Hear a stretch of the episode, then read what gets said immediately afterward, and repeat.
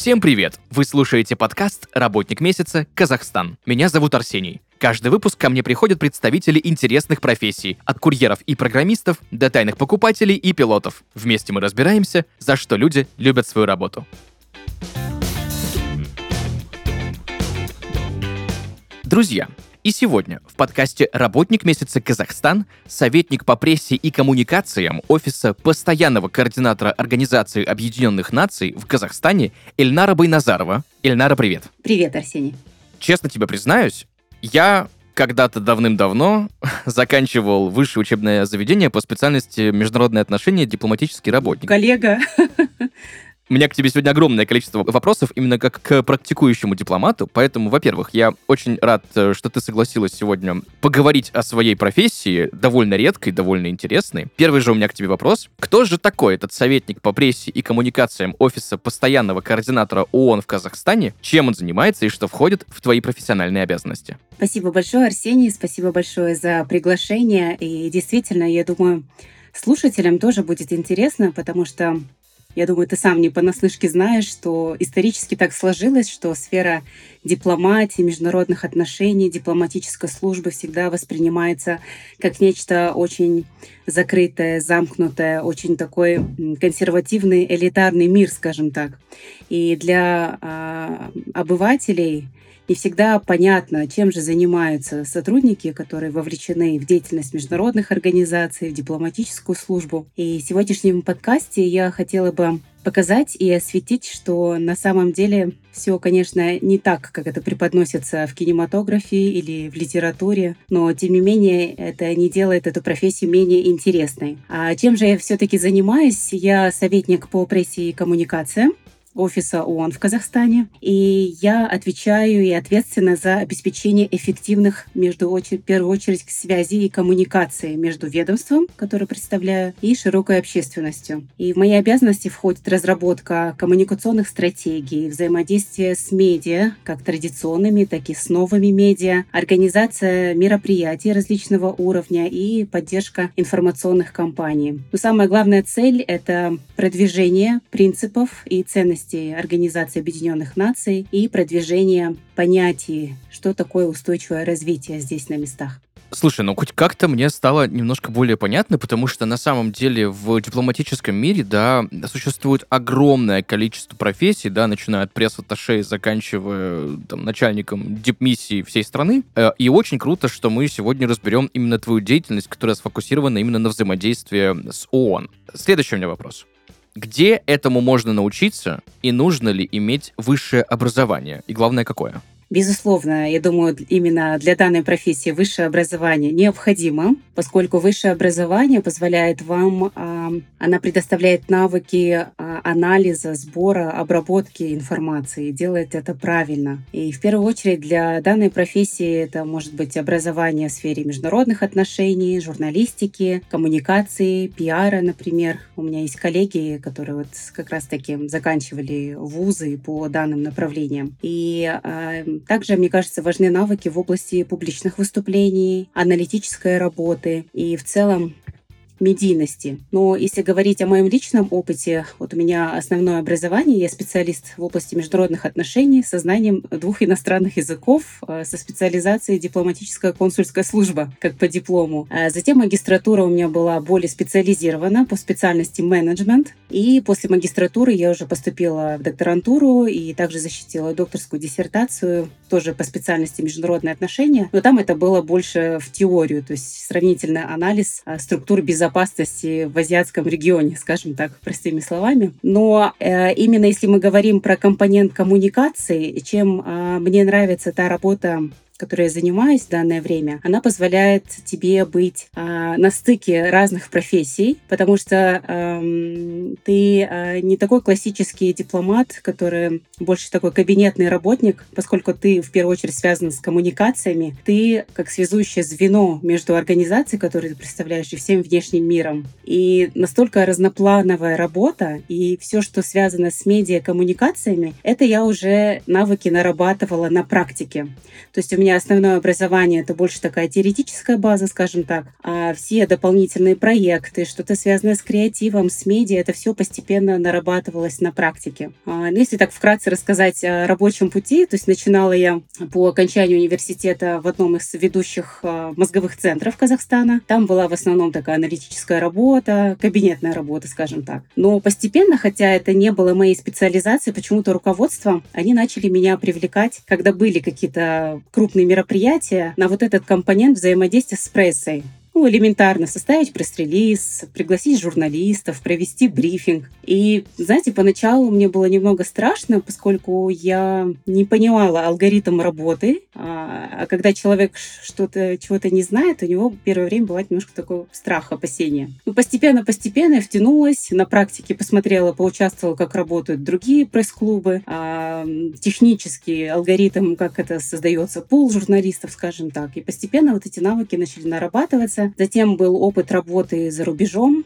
в Финляндии. Это тоже был исследовательский проект, больше такой научный. И уже по возвращению в Казахстан меня пригласили представительство Европейского Союза в Казахстане а, ассистентом по прессе. И там я проработала почти пять лет и выросла до должности пресс-секретаря Европейского Союза в Казахстане. И действительно это был такой вот, наверное, толчок, отправная точка, которая позволила мне а, вот те стремления немножко совместить какие-то креативные проекты, больше связанные с медиакоммуникациями, свою вот дипломатическую работу. И э, действительно, я думаю, я счастливый человек, поскольку так сложились обстоятельства. Именно вот это направление а, коммуникации и пресс-секретаря, да, по-разному это называют, очень такое обширное понятие, но оно позволяет тебе комбинировать различные специализации, быть на стыке различных э, профессий. И, на мой взгляд, это очень важно, поскольку всегда перед тобой возникают новые вызовы. Тебе постоянно нужно э, адаптироваться к новой среде. У тебя очень широкий круг общения, не только твоих коллег-дипломатов, но и людей из разных сфер, и богема, и творческая интеллигенция, и, э, не знаю, деятели неправительственных организаций, молодежь и так далее и тому подобное. Поэтому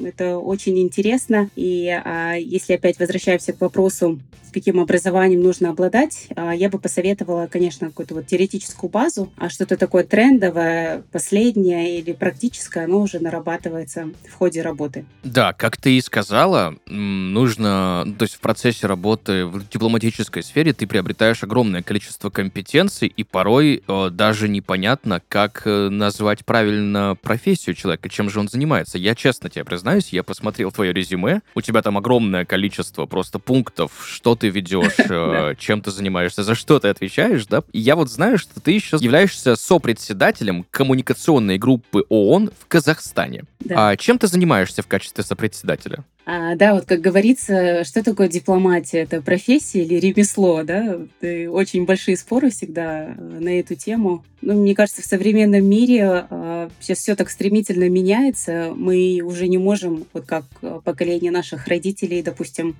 вот он по профессии инженер или учитель или врач, и вот он всю свою сознательную жизнь, вот этот основной э, жизненный путь, когда у человека кульминация его вот потенциала в работе, в карьере, там 30-40 лет своей жизни они посвящают одной профессии, скажем так. И сейчас мы видим, насколько все меняется, человек за свою жизнь может освоить несколько профессий, и это не предел. И если э, говорить о моей биографии, действительно, она может быть состоит из каких-то вот немножко разрозненных элементов, как мозаики, а, но те люди, которые знают меня лично, они сразу могут сказать, что вот все эти а, грани в профессии, они отражают грани моего характера. И как сопредседатель коммуникационной группы в ООН я в первую очередь руковожу деятельностью и координирую коммуникационную работу всех специализированных агентств ООН, которые представлены в Казахстане. А на сегодняшний день у нас страновая команда, так называемая, достаточно обширная. В Казахстане представлены 27 отдельных агентств ООН. А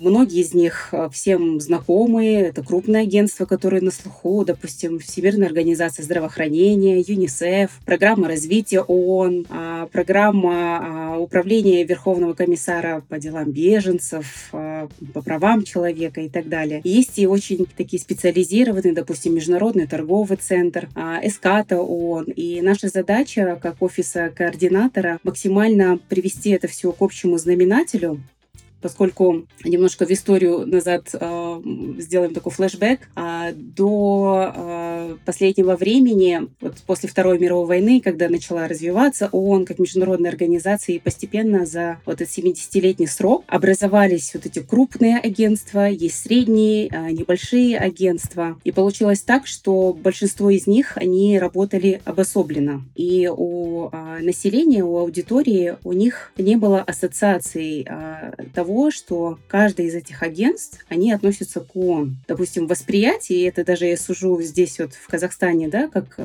люди, которые не связаны вообще с международной тематикой, они думают, что ЮНИСЕФ — это отдельная организация сама по себе, ВОЗ сама по себе и так далее. И когда был назначен новый генеральный секретарь, выбран Антонио Гутерриш, португальский дипломат, была проведена крупная реформа ООН. И благодаря этой реформе, реформе был запущен а, институт а, постоянного координатора ООН, а, который бы приводил к общему знаменателю всю эту деятельность. И здесь мы говорим об One UN, единая ООН или сплоченная ООН, чтобы систематизировать и скоординировать деятельность всех этих агентств. Но это не значит, что мы умаляем роль отдельных агентств, но тем не менее наша работа направлена на то, чтобы делать, допустим, совместные программы. Если говорим чисто о моей работе, это касается коммуникационной деятельности. Вот сейчас мы занимаемся, а, чтобы проводить все а, какие-то мероприятия по повышению осведомленности с участием нескольких агентств. Это чтобы вся система ООН была задействована. И в этом и заключается основная роль сопредседателя коммуникационной группы. А, я слежу за тем, чтобы представленность этих агентств в Казахстане она была сбалансирована. Не было крена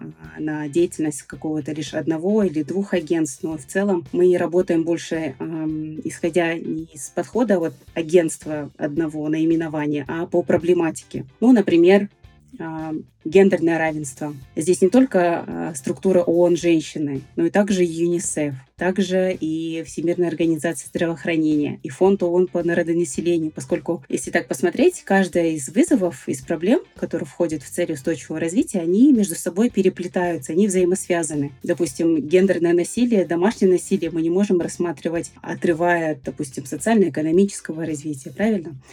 Поэтому э, работа в основном заключается в координации. Слушай, но это настолько э, объемная занятость. Эм, да. Мне, вот, знаешь, честно тебе признаюсь, Просто вот, ну, есть термин коммуникативная деятельность, давай так, да? И просто непосвященному человеку вообще непонятно, что это, что это такое коммуникативная деятельность. С кем ты коммуницируешь, по поводу чего, куда, как, зачем. А тут получается, что это все просто занимает адское количество времени. Тебе постоянно быть нужно в контакте с представителями разных, эм, так сказать, частей Организации Объединенных Наций, давай так это назовем, да? И вопрос у меня очень прост Э, и логически вытекают из э, просто объема твоей работы, как проходит в среднем твой рабочий день. Да, как мой, проходит мой рабочий день? А, ну, в целом, а, рабочий день, а, он разный.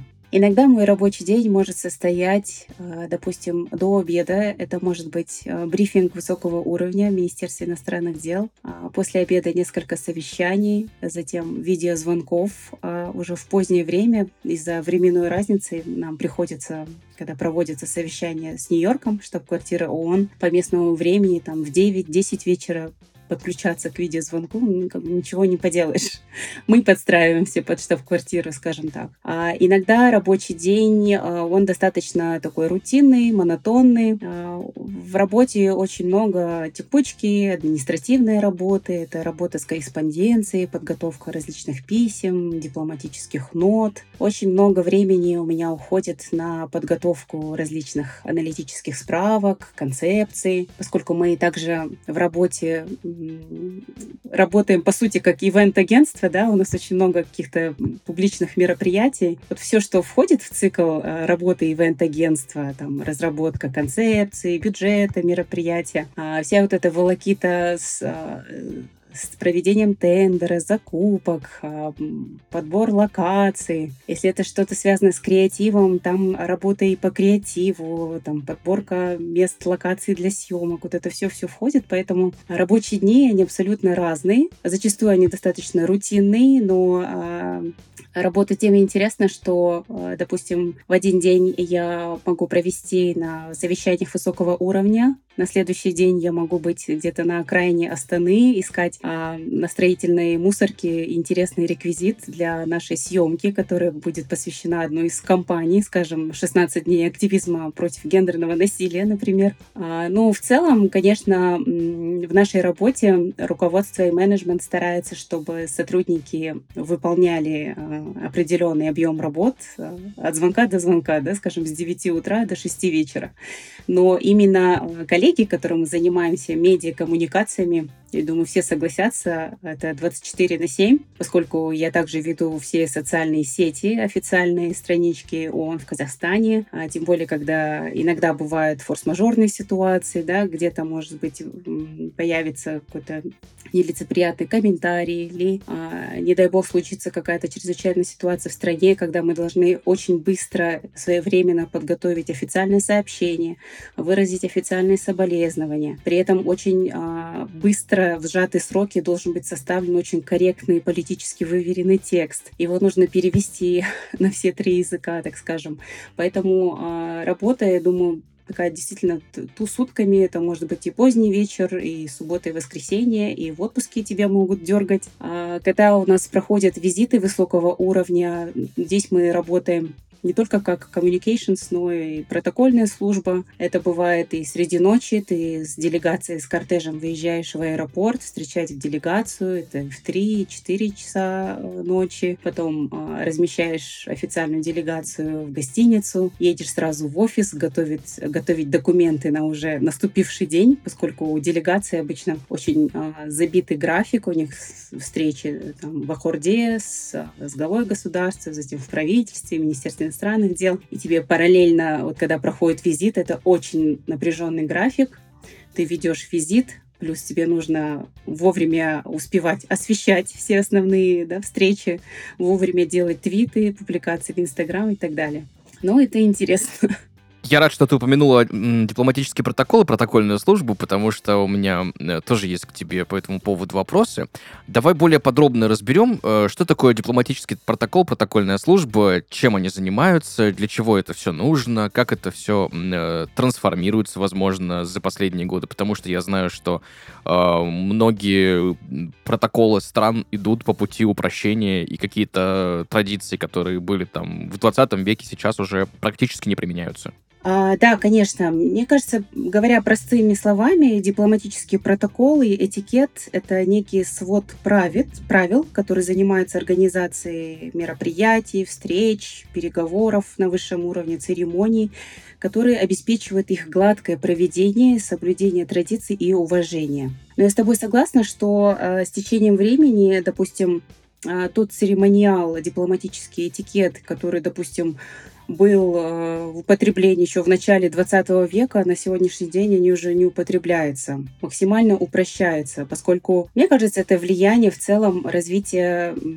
цифровых технологий, коммуникаций, поскольку нам уже не нужно, допустим, 2-3 недели, чтобы курьер доставил дипломатическую депешу, скажем так, до другого государства. Да? Новости расходятся моментально. И каждый человек, имея свой аккаунт в социальных сетях, он уже, по сути, представляет свое отдельное э, медиа, источник информации. Поэтому э, общение и коммуникация, если с точки зрения церемониала, становится немного проще, но какие-то основные э, краеугольные правила ведения международных э, коммуникаций в плане протокола и этикета лет, они все же остаются, поскольку они позволяют нам а, упорядочить вот это общение, допустим, высказывать должное уважение представителям а, государств, международных организаций. Конечно, в каждой стране, в зависимости от их культурных особенностей, есть небольшие, а, скажем так, дополнения, какие-то особенности, фишки, говоря простым языком. Но в целом а, основные правила, допустим, что мы, чем мы каждый день занимаемся, это правила рассадки официальной делегации, правила правила оформления залов, да, допустим, очередность а, флагов и логотипов на, в разных носителях, а, оформление зала заседаний, это рассадка членов делегации в автомобильном кортеже, это вопросы обеспечения охраны, а, правила по оформлению дипломатических а, нот, вербальных, невербальных нот. Все вот эти правила, они же имеют свое начало еще с 17-18 века, и это так интересно, что какие-то вот краеугольные вещи основные, они все еще сохраняются. Ну, а если говорим о уже этикете а, одежды, протокол внешнего вида, там, конечно, уже э, не все, скажем так, представители его соблюдают. Ну, например, может быть, слушателям будет интересно, если мы говорим о женском а, туалете, да, о протоколе, а, допустим, дресс-кода для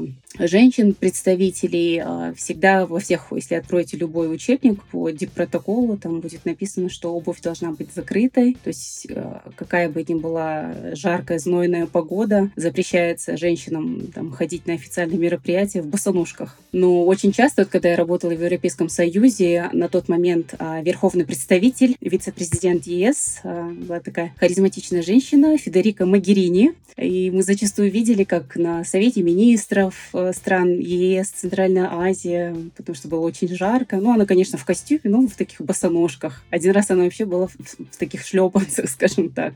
Это и вызывало небольшое недоумение среди средств массовой информации, но тем не менее, по прошествии времени так смотришь и видишь, как э, очень многие представители, они э, нарушают определенные нормы. Но мое личное мнение, мне кажется, все-таки нужно соблюдать, максимально нужно соблюдать, ну вот с, с небольшими такими вот э, отклонениями.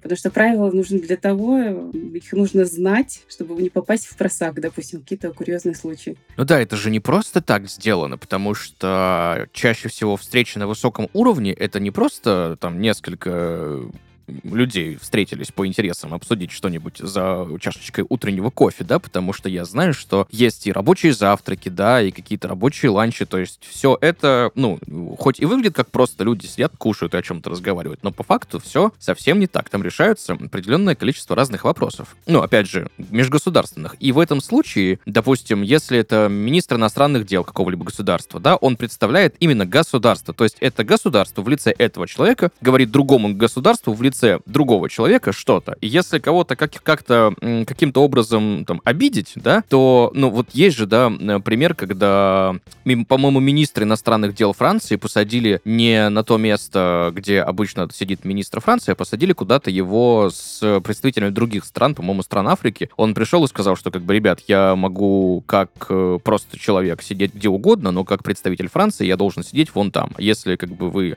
таким образом решили оскорбить целую страну, я пойду пойду, и как бы, ну, Конечно, не будем да. мы Рассадка имеет, да. рассадка, ранги, должностной вот этот весь ценз, это имеет очень большое значение, поскольку в дипломатии важно все. А в дипломатии, как говорится, дьявол кроется в деталях. Вот это именно про дипломатическую службу, поскольку можно намекнуть и выразить свою позицию всем. И мне здесь очень нравится пример э, небезызвестной Мадлен Олбрайт, известного госсекретаря США в свое время, у которой целая даже книга есть «Язык моих брошей». Как вы знаете, Мадлен была любительницей различных массивных брошей, которые носила на своем жакете. И впоследствии у нее была достаточно большая, обширная коллекция, и она даже свое настроение, какие-то вот символы, намеки она выражала именно брошками. И это очень интересно, поскольку тоже, да, как вот э, есть физиогномисты, которые расшифровывают, да, там по мимике лица какие-то вот там настроения, а, подтексты, допустим. Я думаю, что и э, человек, сотрудник, работает в официальной сфере, в первую, в первую очередь дипломат, должен очень большое внимание уделять своему внешнему виду. А я, как представитель казахстанской дипломатии, я всегда стараюсь по возможности какие-то в свой облик э, инкорпорировать, допустим, элементы э, казахских национальных украшений. Это могут быть сами украшения или это может быть какой-то принт с национальным э, узором, чтобы действительно...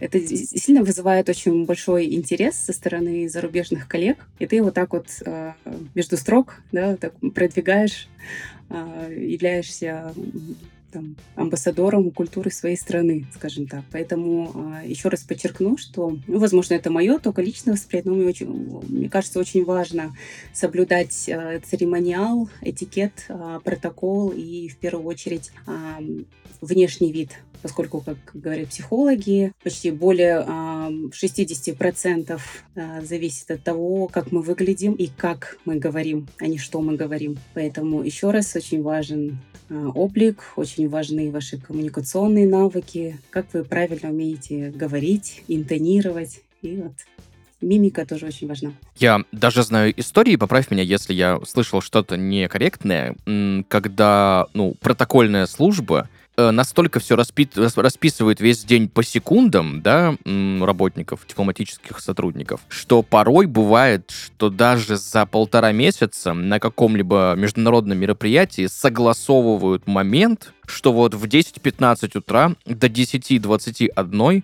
вот э, наш, допустим, министр иностранных дел будет идти по этому коридору, и в течение 7 минут, пока они будут переходить из одного здания в другое, он может встретиться с премьером, допустим, с министром иностранных дел другой стороны, и пока они будут по этому коридору идти, они там что-то обсудят. То есть даже такое случается. Конечно, конечно. Да, когда мы готовим визит любой из наших делегаций, допустим, за последние полтора года у нас было несколько визитов высокого уровня. Это председатели Генеральной Ассамблеи ООН, это первый заместитель генерального секретаря ООН. И это очень энергозатратно, я вам честно признаюсь, да. А для кого-то это может показаться действительно вот каким-то таким неимоверным крючкотворством, но это очень важно, поскольку когда вы именно работаете в этой среде, как ты сказала, проработка до секунды, до минуты, и готовя полностью программу а, визита, все считаем, поскольку, а, естественно, официальные делегации сопровождает охрана, госохрана, кортеж, а, у них не бывает пробок, поэтому мы все это считаем, допустим, от точки А до точки Б, сколько минут у них займет там а, путь, да, допустим, достижение следующего пункта назначения, а, какая будет рассадка, допустим, за ужином или за обедом, какие диетические предпочтения или ограничения в питании у членов делегации. Потом даже если когда мы проводим а, фуршеты, а, меню, все прорабатывается. А, в плане меню тоже уделяется очень большое внимание, чтобы в первую очередь это было удобно. Если это фуршет, мы говорим, естественно, там не будет каких-то объемных, не знаю, там куриных окорочков, которых же людям будет некомфортно, и они будут себя чувствовать скованно, да. Обязательно это будут какие-то небольшие э, порции или специальные, удобные для того, чтобы их можно было употреблять, чтобы люди не сильно запачкали свои пальцы, скажем так.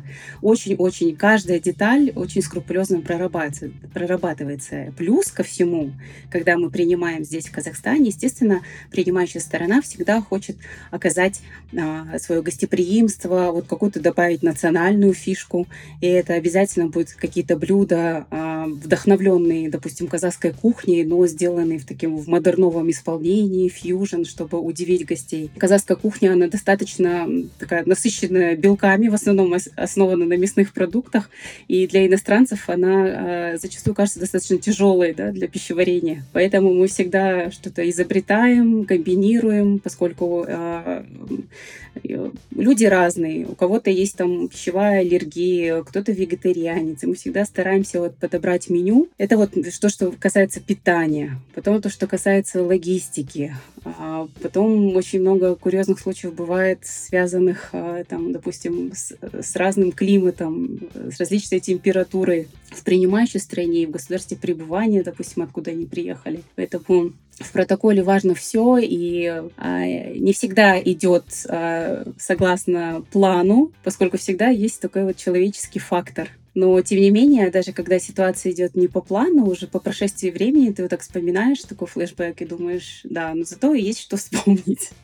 Именно этим и вот и знаменательно. Про веселую историю мы еще отдельно попозже поговорим. А сейчас я еще, знаешь, хочу у тебя что узнать. А, я знаю, что ты ведешь мероприятие высокого уровня с участием президента. Насколько сильно отличается протокол в таких случаях?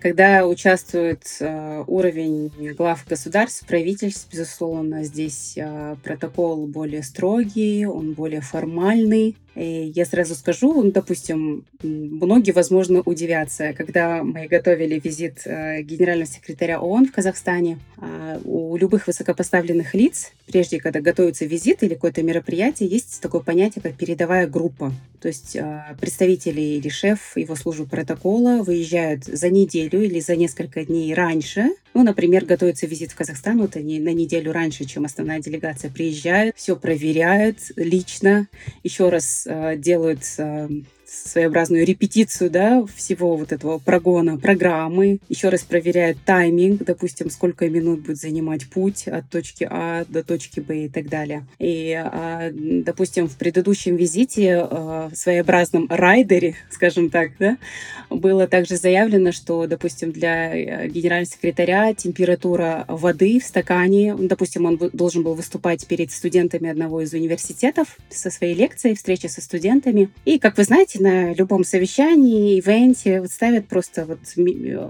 бутылку воды без газа, стаканчик, и прописано было вплоть до того, какой температуры должна быть вода. То есть она не должна быть слишком холодной, там прям была указана а, температура, если я не ошибаюсь, около, по-моему, около 38 градусов не просто комнатной температуры, но там именно... Это что, прям с термометром ее мерить нужно да, было? И, да, ее команда измеряла прямо термометром.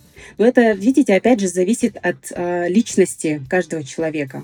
Бывают какие-то чиновники очень притязательные, допустим. А еще зависит от личностных. Бывают, э, допустим, в среде ООН э, выходцы или прикомандированные среды вот карьерных дипломатов, или которые вот очень консервативные, они обожают церемониал, этикет. А есть, у которых бэкграунд, они больше работали, ну, скажем так, в гуманитарных миссиях ООН, допустим, всю свою основную карьеру провели, там, не знаю, в странах Африки, Латинской Америки, раздавали гуманитарную помощь, проводили вакцинацию. То есть они такие более мобильные, на такие вот какие-то мелкие вещи они особо не обращают внимания. То есть э, с такими командами, конечно, работать проще. Но зато, когда приезжают такие более притязательные делегации, зато а, у тебя повышается твой профессионализм, ты думаешь, да, если я чего-то еще не видела, не сталкивалась с этой со своей работе, вот, пожалуйста, вам, да, вот еще вот дополнительная такая деталь. И э, участие в мероприятиях э, с главой государства, конечно, уже второй раз в своей карьере я провела очень крупные мероприятия, как ведущая, как модератор. Это для меня, безусловно, очень большая честь.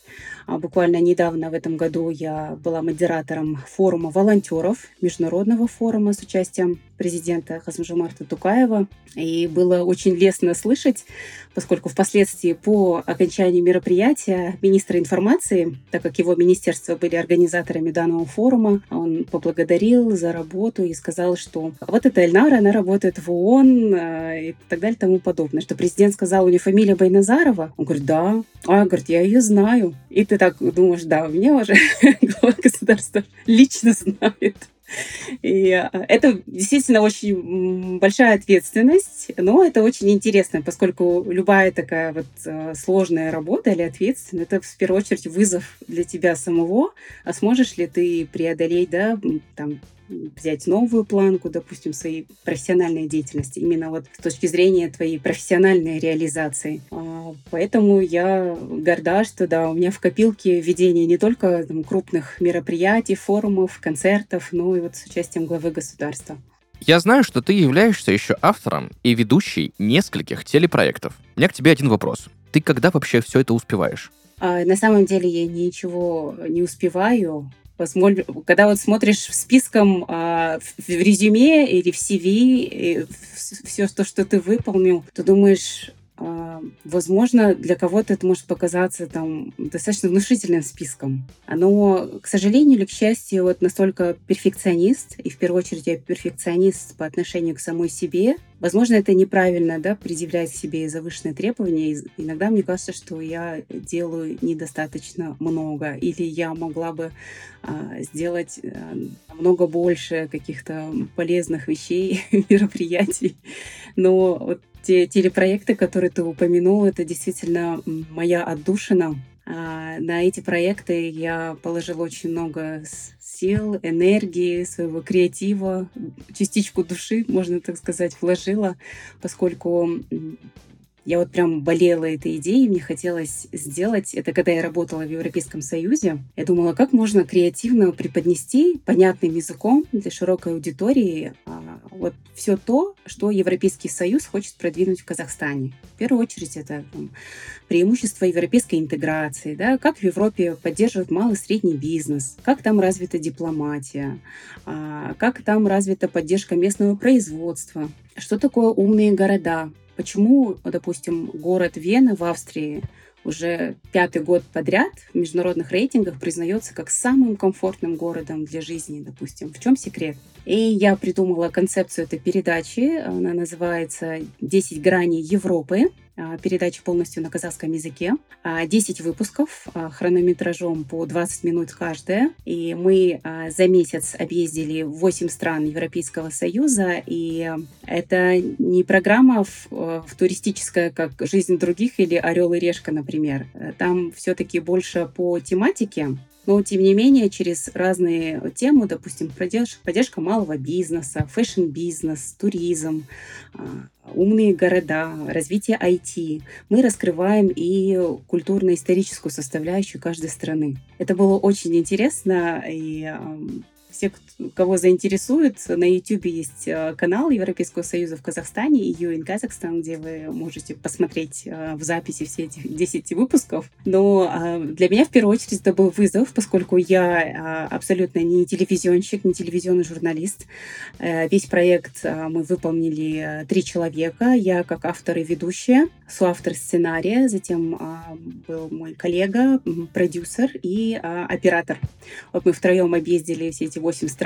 Самое интересное, конечно, начинается на постпродакшн, когда ты возвращаешься и э, приступаешь к монтажу. А я также сама подбирала всю фоновую музыку как звукорежиссер к этим передачам. Но вышло очень достойно, и мне не стыдно этот продукт представить. И я очень рада, что а, у нас есть национальная телепремия «Тумар», аналог ТЭФИ, скажем так. И а, там а, в позапрошлом году была специальная номинация для дебютных передач а, которые не от официальных телеканалов, а от продакшн-студий. И я очень рада, что а, наша передача, она попала в шорт-лист данной номинации, и это действительно дорого стоит. Это очень круто. Как я обещал, под конец выпуска время отличных историй. Давай так, а из того, что ты можешь рассказать, вот у тебя за всю твою карьеру, какой был такой самый смешной казус при встрече на высоком уровне? Когда вот казалось бы, что сейчас все рухнет, но все посмеялись и все пошло, пошло хорошо. Знаешь, курьезных историй очень много. Не про все я могу публично рассказать, но про одну историю я могу рассказать, потому что прошло уже более, более 10 лет, скажем, с момента этой истории. А, это было в Алмате. Я готовила... А, есть такая международная организация, Организация исламского сотрудничества, ОИС. И а, это, по-моему, был 2009 год. Да, это был 2009 год, и мы проводили в Алмате а, форум данной организации. А, это был февраль. В Алмате достаточно, скажем так, мягкий климат. То есть, а, если сравнивать с Астаной, достаточно мягкий, но для иностранцев, которые живут в теплых краях, для них достаточно зябко, возможно, да. Ну, по температуре, ну, в феврале, наверное, около нуля, плюс два, примерно так. Еще лежал снег там местами. Мы ожидали достаточно внушительную делегацию из Саудовской Аравии, из Джиды, где находится штаб-квартира данной организации.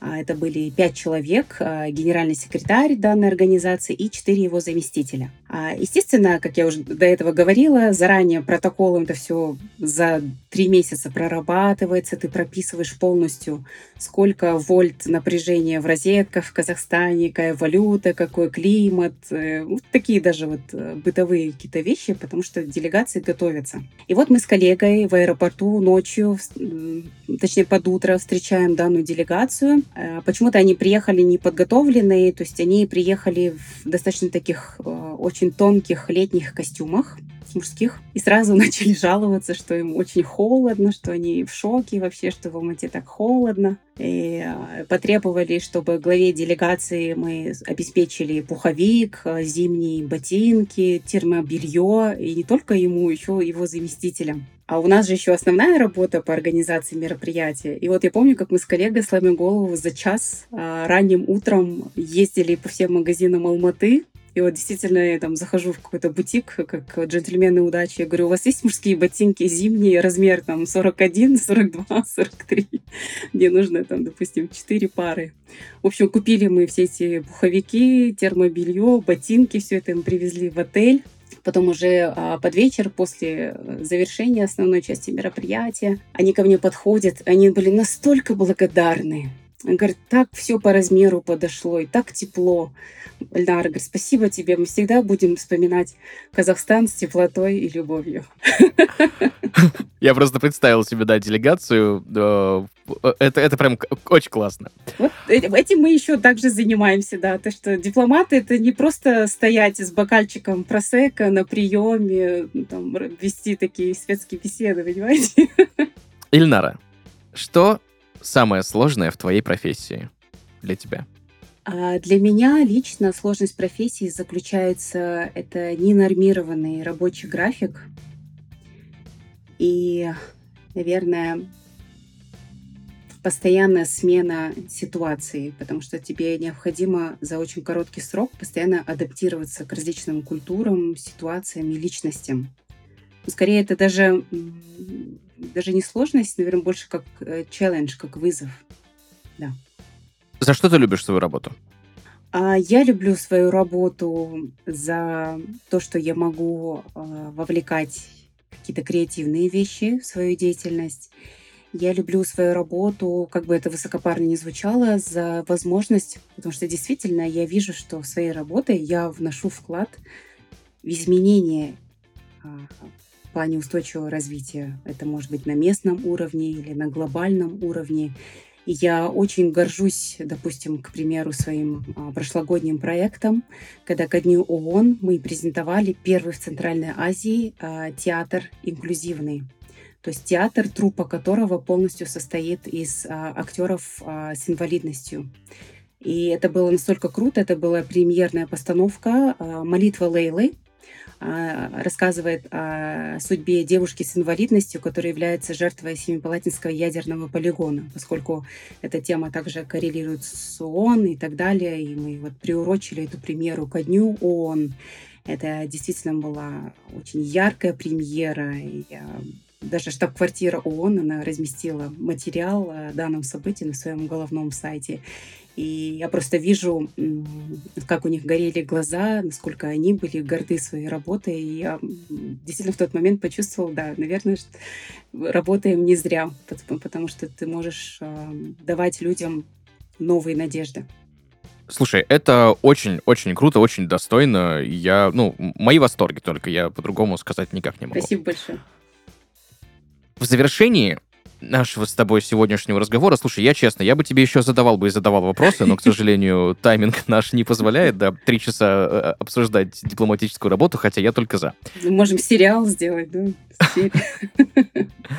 В общем, в завершении нашего с тобой сегодняшнего разговора я бы хотел попросить у тебя дать какой-нибудь главный совет людям, которые в будущем хотят заниматься дипломатической деятельностью.